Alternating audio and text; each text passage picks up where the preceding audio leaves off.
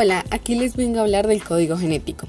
Es el conjunto de reglas que define cómo se traduce una secuencia de nucleótidos en el ARN a una secuencia de aminoácidos en una proteína. Este código es común en todos los seres vivos, aunque hay pequeñas variaciones, lo cual demuestra que ha tenido un origen único y es universal al menos en el contexto de nuestro planeta. El código define la relación entre cada secuencia de tres nucleótidos llamado codón y cada aminoácido.